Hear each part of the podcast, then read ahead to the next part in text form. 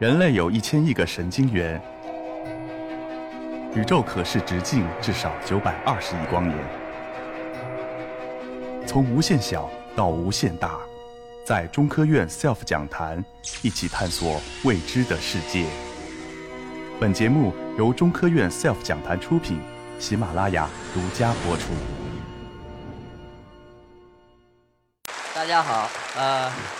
我首先介绍一下自己，我来自中国古动物馆，所以既然到这个地方呢，我先给中国古动物馆做一广告：看恐龙到中国古动物馆，大家鼓掌。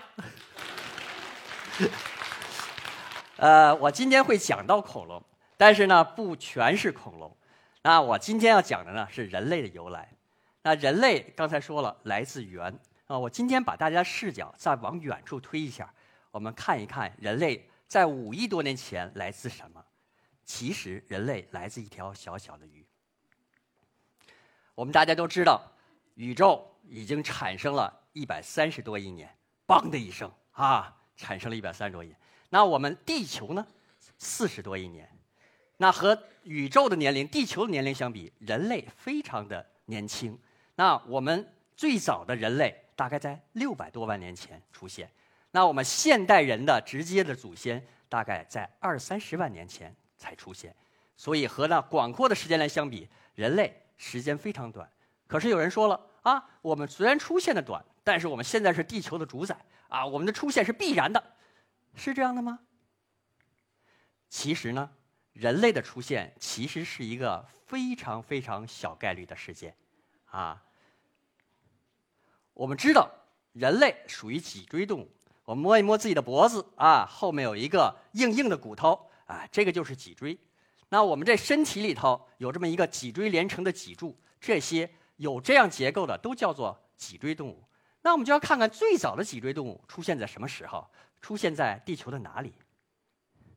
这是一个海洋的环境啊，五亿多年前寒武纪的海洋，里头有各种各样奇怪的动物，很多都已经灭绝了。可是你们看一下这里头，哎，比较靠前的位置有一些小鱼，不大，非常小。大概两三厘米这么长，啊，虽然这个海洋里的生物大部分都现在已经灭绝，我们见不着它们的后代了，可是这条小鱼的后代，啊，它顽强地生存了下来，啊，繁衍，最后产生了我们人类。所以说，这就是世界上最早的脊椎动物。为什么呢？它有很多其他的结构，我不讲，只讲一个结构，就是它的身体里有什么了？脊椎。虽然那个时候的脊椎还是一个。软骨质的，不像我们现在摸着脖子很硬的骨头啊，它还是软骨质的，但是已经有了一个内在的支撑，所以脊椎的作用可以很明显的知道，它能够使身体更加坚强。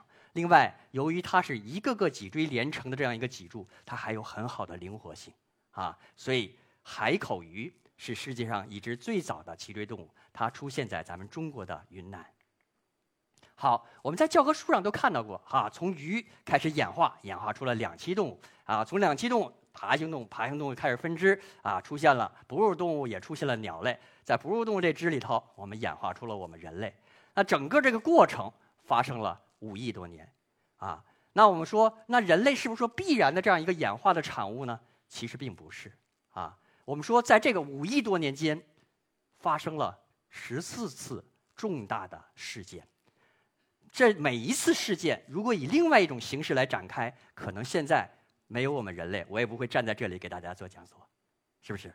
好，那我们看看这十四次事件都是些什么样的事件。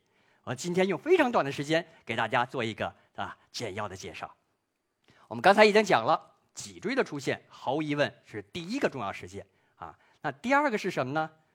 核的出现啊。我们知道，在刚刚开始脊椎动物出现的时候。它没有核，你说没有核的话，它嘴是什么样子呢？像一个圆盘一样的，啊，这么着，哎，可以过滤海底的这种呃泥沙啊，或者吸附在其他的动物身上啊，啃食它们的皮肉。可是，如果出现了这样一个核呢？你们想一想，它的是不是的这种取食的能力就更加坚强，更更更更加强了？好，我们确实在地球历史上发现了这样的生物，哎，它的名字叫鼠鱼。哎，什么叫鼠鱼呢？它实际上是一个无核动物。我们看到这个动物啊，有两个大眼睛，上面一个大大的圆孔啊，那个不是它的嘴，是它的鼻孔啊，它嘴还在下面呢啊。但是在它的脑颅里头啊，已经出现了河的原始结构啊，就会出现向河的方向发展，这也是它名字的由来，属鱼啊，给河的起源研究带来曙光的鱼。啊，我们知道从这时候开始，哦，有河动物就要登上历史的舞台了。那有了河之后长得什么样呢？这是两个非常典型的代表啊。比如说全河鱼生活在4.2亿年前啊，你看它这个嘴的那个结构，哎，和我现在这个嘴的结构也很像嘛，是吧？像吗？那我们再看看啊，邓氏鱼啊，邓氏鱼是一个海底霸王啊，生活在距今啊三亿多年前的啊泥盆纪的啊晚期。那它呢，最大可以长到六米长，啊，这样一个海底霸王啊，那个时候的鲨鱼一两米长，所以它要吃鲨鱼的话，就跟啃点心一样啊，非常的厉害。主要用的就是它这个铡刀一样的颌啊，非常的凶悍，它可以大嘴一张啊，把这猎物吸进去。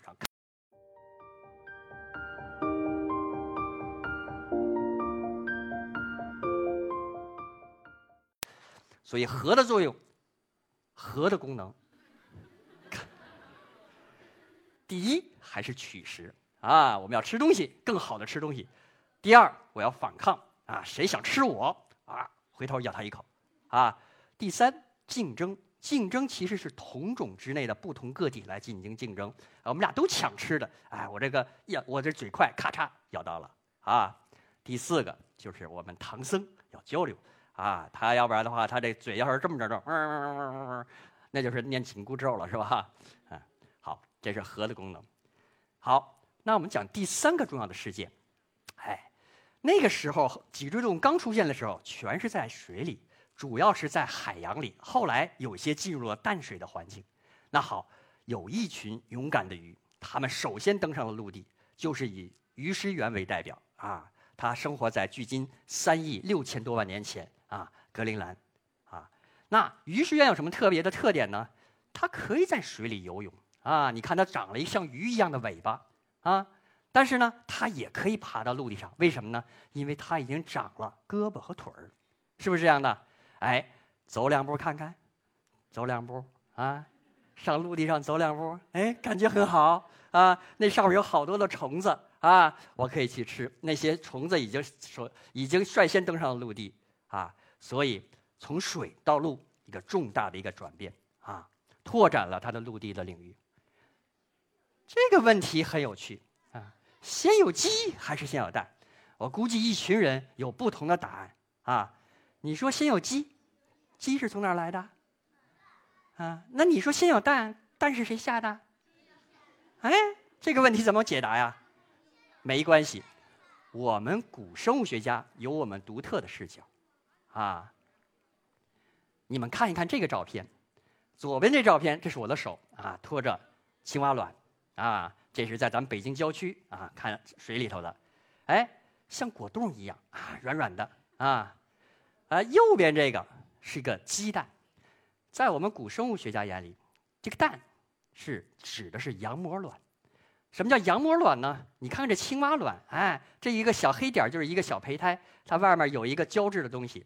它没有膜来保护它，可是你看鸡蛋呢，在这小鸡儿胚胎的外面有一层叫羊膜的膜，再的外面还有其他的很多的膜的系统啊，尿囊膜啊，卵黄囊膜啊，哎，很绒毛膜啊，很多的膜系统。最外面还有一个硬壳，那这样一个蛋有这么多的膜来保护它，尤其是那层紧贴着胚胎的羊膜的保护，它就可以很好的怎么样啊？哎，防止干燥。哎，这样的话，如果这个蛋，我们可以想象，如果青蛙的蛋产到了一个陆地上，那很快怎么样？干了，死了。哎，但是如果是一个啊乌龟，我把这蛋就可以产到啊比较深的内陆里头去，这就使得羊膜有了羊膜的这种卵呢，就可以在生殖过程中呢摆脱对水的依赖，啊更好的征服陆地环境。啊，所以刚一开始我们讲到了登陆，那好。有了羊膜卵，更好的能够适应陆地环境。那好，这就是羊膜卵的出现。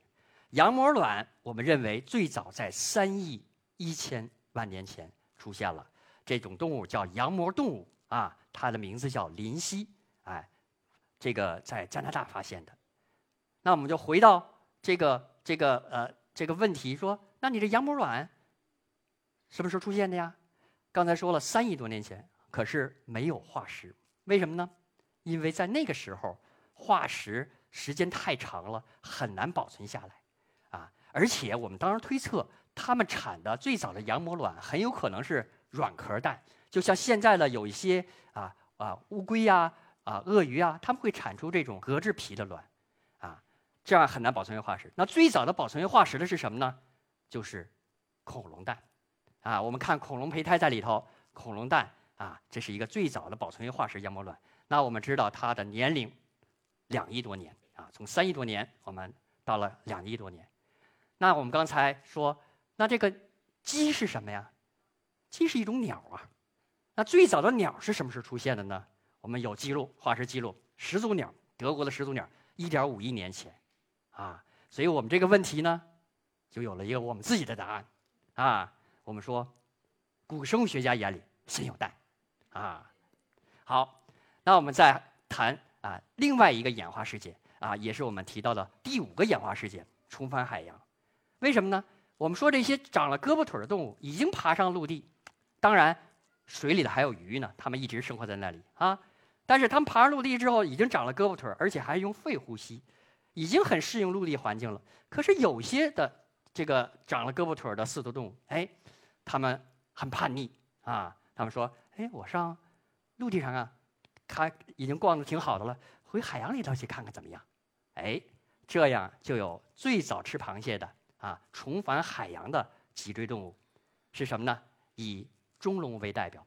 那中龙最早的时候可能还没有进入海洋，可能还是内陆的比较咸水湖，然后一点一点的进入了海洋，它的后代会进入到海洋当中。好，所以这就是第五个重要演化事件。我们回到海洋之后，有好处啊。海洋里还有什么呢？有鱼呀，还有虾，又有蟹呀，是吧？啊，吃点海鲜挺好的。另外呢，这个生物有一个特点，一个是吃，还有一个重要的是躲。我要躲避那些灾难，躲避那些呃捕食者。那我们知道中生代的陆地上有什么呀？中生代的陆地上有什么呀？恐龙，哎。那它们这些海洋的里头，就是这种我们管它叫海生爬行动物，或者叫海洋爬行动物，啊，有很多的种类，大家比较熟悉的鱼龙啊，啊，长脖子的蛇颈龙啊，啊，这个还有一些这个啊乌龟类呀、鳄类呀，还有咱们看过那个《侏罗纪世界》里头啊，那个最后把那个大反派那那虐暴龙一口给咬死，然后拖到水里头的那个啊苍龙啊，是一种巨大的海洋蜥蜴啊，这些动物。都生活在海洋里，而且生活的非常好。其中最典型的就是鱼龙，啊，它为了适应于海洋生活，它的胳膊腿儿已经变成了鳍状肢，啊，像鱼鳍一样的啊。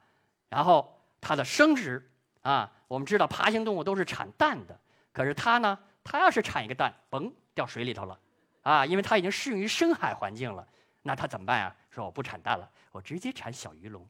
啊，所以他们是重返海。SELF 讲坛自然专场，四月二十八日晚六点半，从微观生命到天文摄影，从世界上第一枚恐龙琥珀到卧底象牙走私，现场两百观众席，喜马拉雅同步直播，可关注 SELF 讲坛官方微信公众号报名和获取直播信息。